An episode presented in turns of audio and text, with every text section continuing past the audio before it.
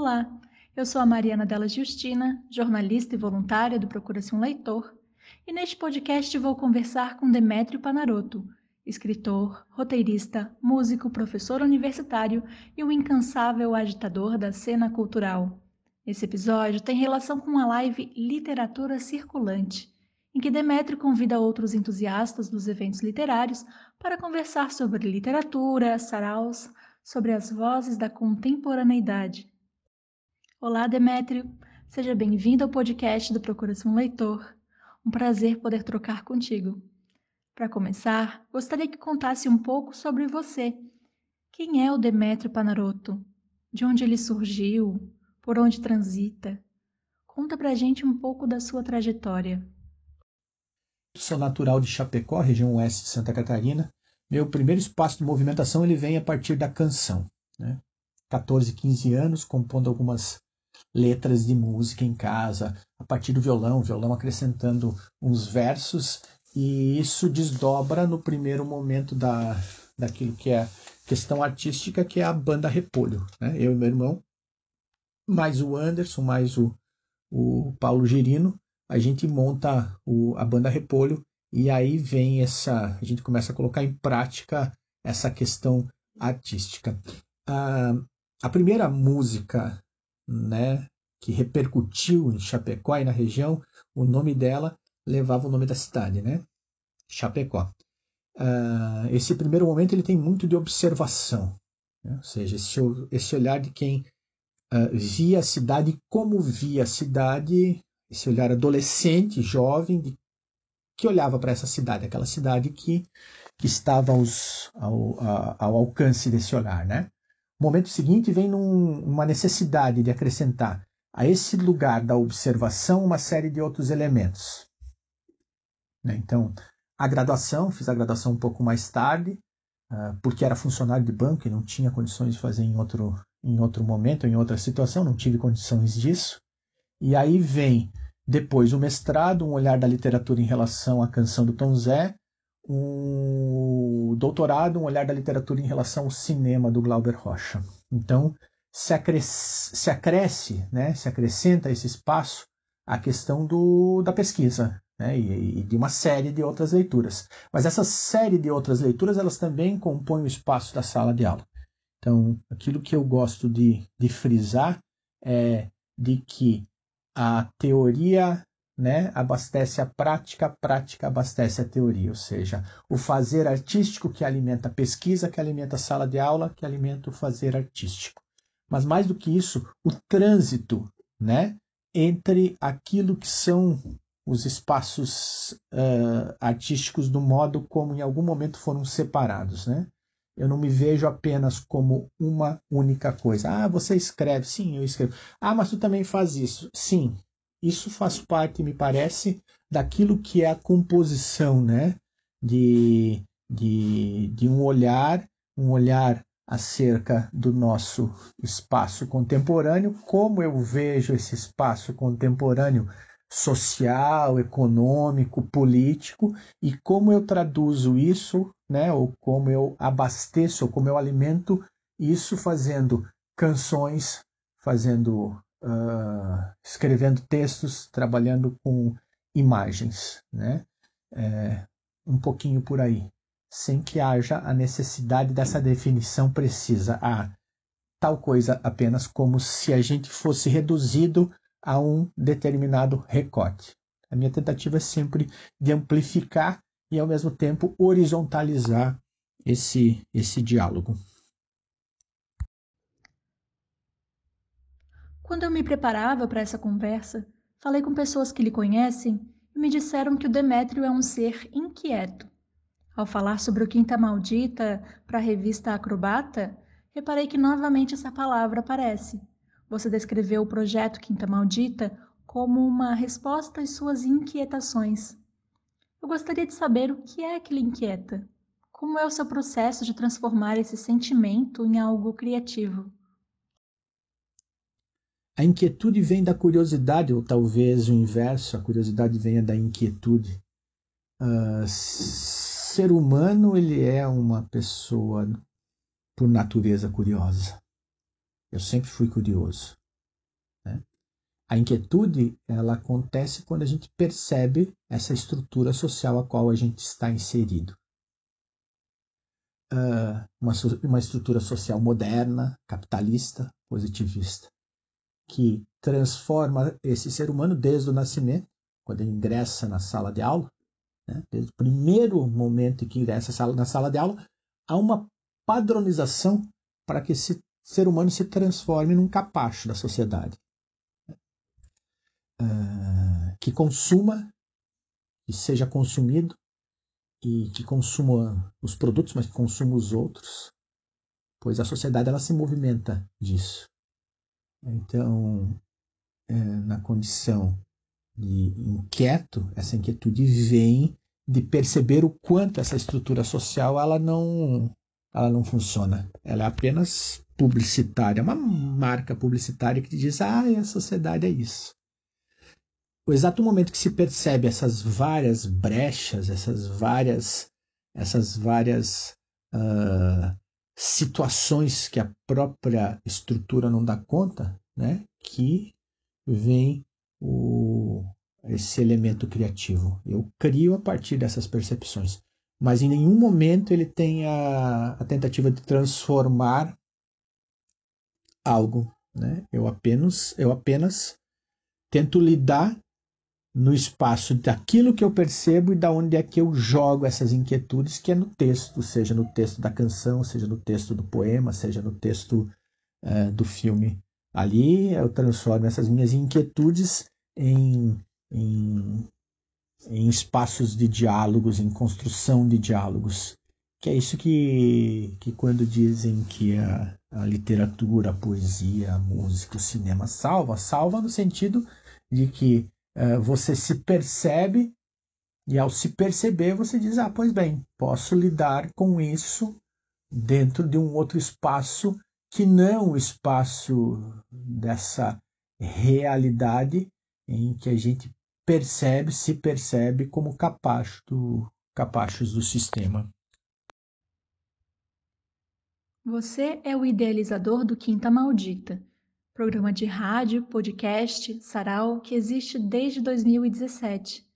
Gostaria que você nos contasse um pouco mais sobre essa iniciativa que reúne tanta gente que está produzindo literatura aqui em Santa Catarina, mas também em outros cantos do Brasil e do mundo. O que é o Quinta Maldita? Como ele surgiu? E como é que se dá a sua produção?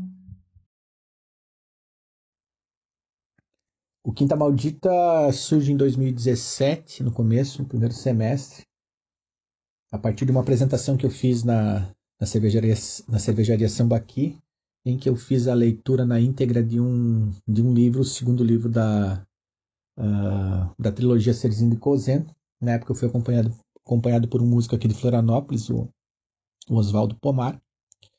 O Márcio Fontoura filmou e me fez a proposta, pô, isso poderia acontecer outras vezes. Na época eu atribuí ao evento, um evento que começava às 11h50 da quarta-feira, que terminou meio meia-noite e pouco da de uma quinta-feira, eu atribuí o nome Quinta Maldita. O nome do livro lido foi, foi Café com Buceta. E a partir dessa proposta do, do, do Márcio Fontoura veio a ideia uh, do programa. Aí eu comecei a amadurecer a ideia desse sarau, programa, podcast, dessas várias intervenções que a gente faz a partir do Quinta Maldita, a partir da ideia do Quinta Maldita, né, do nome. Uh, mas eu acho que, que pode ser resumido né, a partir da, de uma ideia não protocolar Quinta Maldita é um programa de versos, de vozes também, de várias vozes que se misturam, que se tocam, que criam ranhuras, vocalizações e importante de corpo, ou melhor, da relação da voz com o corpo, daquilo que vem do dizer poético, da palavra sendo dita, lida, falada, cantada, dançada, da palavra junto com os instrumentos musicais, junções melódicas ou não, com ruídos, um programa de cores e sotaques, ah, e texturas, há de novo e de crocâncias da relação da palavra com quem a ouve, por mais que isso seja uma segunda intervenção, da distância entre aquilo que se fala e aquilo que se entende, do verbo respeitando a relação com o branco do papel, mas pedindo passagem em sua forma mais bruta, às vezes ligeiramente lapidado, às vezes sóbrio, às vezes ébrio, às vezes completamente ébrio, caindo da boca com hálito, com muito hálito. Tomando as ruas, as calçadas, os calçadões, os bares, os botecos, as feiras, os palcos, sendo amplificado por caixas de som ou simplesmente sendo ditos, berrados, gritados, brigando com os ruídos da cidade. Ali na cidade, bem ali no lugar onde o verbo precisa estar. Não com precisão daquilo que precisa daquilo que precisa ser preciso, mas que pode ser um simples balbucio ou um gaguejar. O maldito também cabe no dizer. Pode ser do mal falado, mal cantado, mal dançado, mal lido, mal, mas com toda a força do corpo e junto do coração, das possibilidades e não como impossibilidade moral da moralidade social ou da moralidade acadêmica da palavra que pode ser pensada na sua relação teórica sem ser presa pela teoria, sem ser presa nas gaiolas dos protocolos. Vozes e mais vozes, vozes versus vozes, vozes, vozes. Em tempos de pandemia de Covid-19, o quinto é sarau virtual. Antes disso, era também sarau presencial, com reuniões de poesia, de música. Mas pensando no nosso público aqui do Procura-se um Leitor, composto por pessoas que estão estudando literatura, mas também na linha de frente ensinando, queria pedir que você compartilhasse com a gente qual a sua concepção de sarau. O que é sarau para você e como é que você vê esse renascimento, essas novas formas em que ele tem ocorrido? Então, o Quinta Maldita ele surge com essa ideia dessa intervenção nos espaços, né? ou seja, de ser um, um sarau, mas ele também surge com a proposta do podcast, ou seja, das conexões com outros estados, com outros, outras regiões do Brasil, da América do Sul, da América Latina, enfim, uh, África, Europa, com as várias possibilidades. Então ele não surge focado a partir de uma única ideia, certo? Então, desde o começo a gente pensa o programa em que o programa ele tinha essas duas frentes. Ah, vamos gravar, né? Vamos fazer algo que é montado, editado, ao mesmo tempo vamos fazer o ao vivo, o presencial. Né? Então, não há uma reconfiguração por conta da Covid. A única coisa é que deixa de existir a possibilidade do presencial. Ela, nesse exato momento, está em stand-by. Em algum momento ela retorna. Nós estamos focando naquilo, nesse momento, que é a possibilidade de fazer o, o gravado. Né? Uh, mas antes também haviam os gravados do mesmo jeito que ou do mesmo modo que acontecia em Florianópolis acontecia em vários outros lugares. A gente fez três programas em Porto Alegre, fizemos dois, um em Itajaí, dois em Balneário Camboriú, em Rodeio, Chapecó, fizemos em vários outros cantos, em vários outros lugares. Uh, aquilo que vem de sarau vem da ideia de uma seresta, de algo no final de tarde, né, e, ou do final da tarde em diante, né, ou, talvez hoje Uh, em algumas situações se chama, né, em, uma outro, em um outro espaço se chama de happy hour, né? Mas o sarau, ou, ou essa coisa da seresta, ou esse envolvimento com texto, música, dança, poesia, ele está no histórico. Mas também já é uma apropriação daquilo que é o popular, né? Então, é, essas várias apropriações das palavras, ou do, das situações, elas se dão e elas depois se reconfiguram. Uh, aquilo que talvez mais me incomode nesses formatos tradicionais é, são os protocolos de ter que apresentar que o fulano de tal é tal, que o Beltrana de tal é tal, e que fez, ou que ela fez, ou que ele fez isso, aquilo, tarará, tarará, tarará. Então, por aí, a gente define o espaço e o recorte do programa. É um programa para que os versos, os textos, as canções sejam ditas, muito mais do que protocolos, ou seja, é um espaço para as várias possibilidades de se usar a voz, né? E em algum momento pode ter o protocolo, pode, mas ele sempre é um, uma contramão daquilo que é o, o, próprio, a própria proposta ou ele vem como uma, uma, uma espécie de contramão daquilo que é a própria proposta, né? Mas como a proposta é inclusiva, em algum momento pode ocorrer ou pode acontecer também. Continuando a falar sobre sarau, tem dois aspectos muito interessantes intrincados nisso. São características vistas nesse tipo de evento quando era realizado lá no século XIX, início do século XX, mas que hoje, repaginados, é claro, ainda aparecem. Um deles é a poesia e o fazer literário falados, declamados, carregados de oralidade, e o outro é a forte presença da música. Isso reflete o caráter híbrido do sarau. Na sua opinião, como essas duas características se influenciam? E pegando emprestado uma pergunta da professora Arlise Dieter, no seu caso, Demétrio, que transita entre os dois, a poesia fez o músico ou foi o contrário? Partindo dos gregos, a gente entende que essa, essas divisões elas são divisões modernas, né? Para os gregos, música era aquilo que a união né, do texto, do instrumento, da lira e da dança. Você não pensava música sem que os três tivessem, tivessem imbricados. Uh, o texto e a lira apenas, né? Então, aí nós tínhamos um outro elemento que era a poiesis, né, a poesia. Uh, a própria escrita né, do grego antigo é muito diferente da escrita do grego moderno. É, uma, é praticamente uma outra língua. Né? E aí eu estou pensando nesses, nessas várias ramificações né, da, da, das línguas uh, das línguas das línguas gregas. Né? Então, considerando isso, é, e considerando também que a poesia provençal era acompanhada de instrumento, que o trovadorismo era acompanhado de instrumento, que Gregório de Matos fazia os seus versos acompanhados de instrumento, essa divisão entre o que é música, o que é poesia, ela é uma divisão do século XVIII para o século XIX, como você bem pontua. E essas divisões, elas para mim, elas não fazem sentido, assim, né, no, naquele ponto em, de dizer, ah, o que veio antes, como vem antes e o porquê que vem antes. Para mim, faz parte de um contexto. O contexto, ele tem a relação de texto com canção, tem a relação da canção com a dança, da dança com te com o texto, com a imagem, eles estão imbricados. Esse conceito de sarau, das casas familiares. Isso é o, a ideia de conceito. A ideia de conceito. É o conceito aristocrático. Tem nada a ver com, com o Quinta Maldita. Tanto que eu brinco em um dos textos. Poesia sem ruído é aristocracia. Né? Para mim, passa por esse espaço.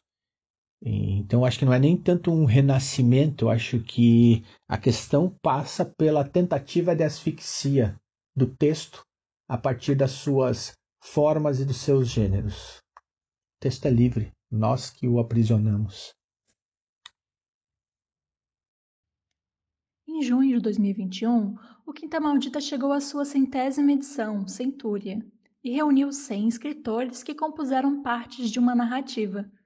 Como é que funcionam esses processos de criação coletiva e como fazer essa curadoria?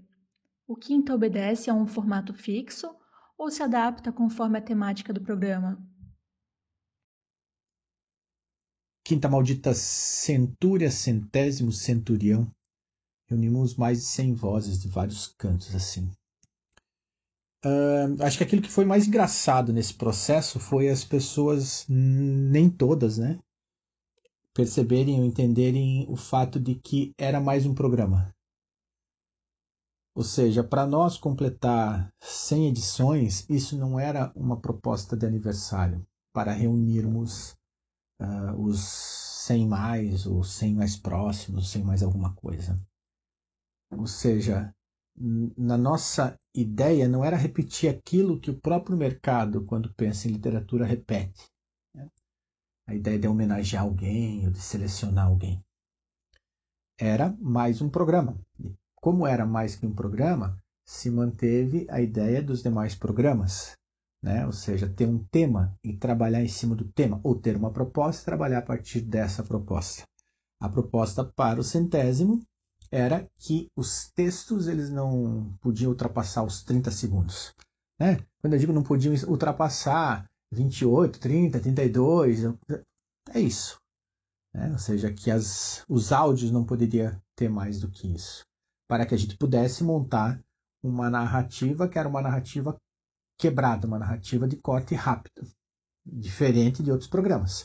Há programas em que o tema, né, é, a escritura ou a escrita dos textos ou a leitura depois deles se dá a partir desse tema.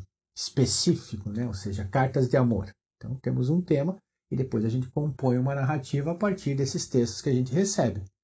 Nesse, por conta da proposta, dessa proposta de, de uma dinâmica de montagem, que é uma coisa muito próxima da questão do cinema também, né? Então a ideia era que ela fosse o mais rápida, o mais dinâmica possível. Então nós não temos um formato fixo no sentido de que tem que seguir tal e tal modelo. Não, estamos abertos.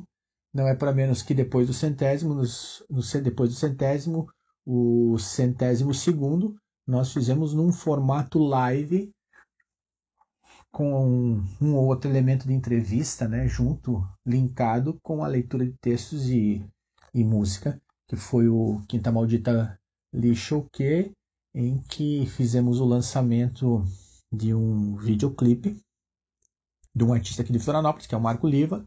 Marco Liva, que havia sido desafiado para o Quinta Maldita Lixo no começo do ano, compôs uma canção né, me enviou uma, compôs uma canção para o programa, me enviou, depois disse, pô, Demetrio, adorei a canção, a ideia, vou, for, vou pensar nela num estúdio. Foi para um estúdio, gravou, né, numa outra proposta e fez o videoclipe. Então essas conexões geram outras possibilidades e, essas, e nós estamos abertos para essas possibilidades. Eu acho que isso é o, essa é a parte mais bacana e o que nos alimenta.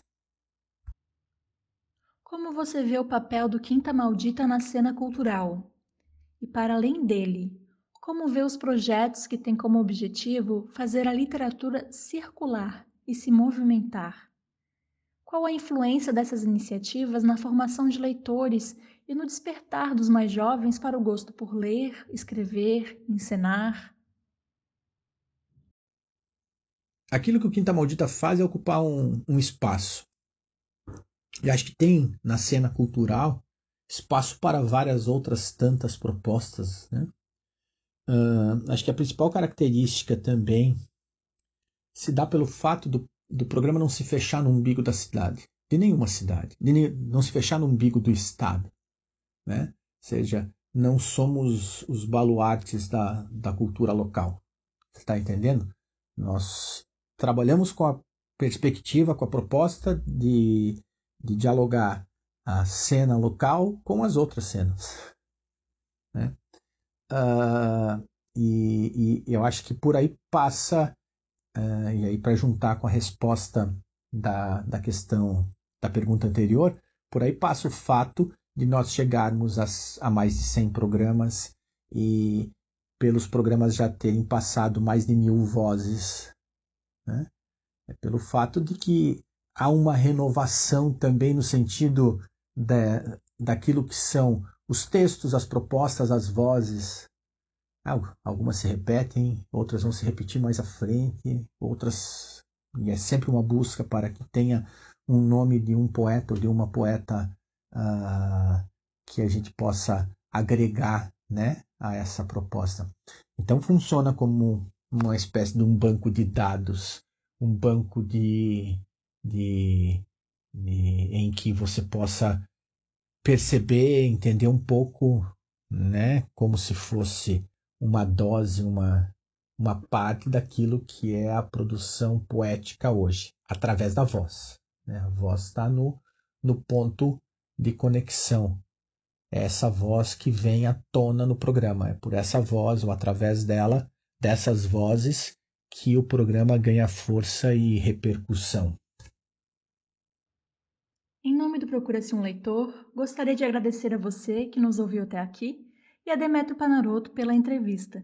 Estendemos os agradecimentos ao NUPIL, Núcleo de Pesquisas em Informática, Literatura e Linguística, pela realização, e a Secart UFSC pelo apoio via edital de cultura.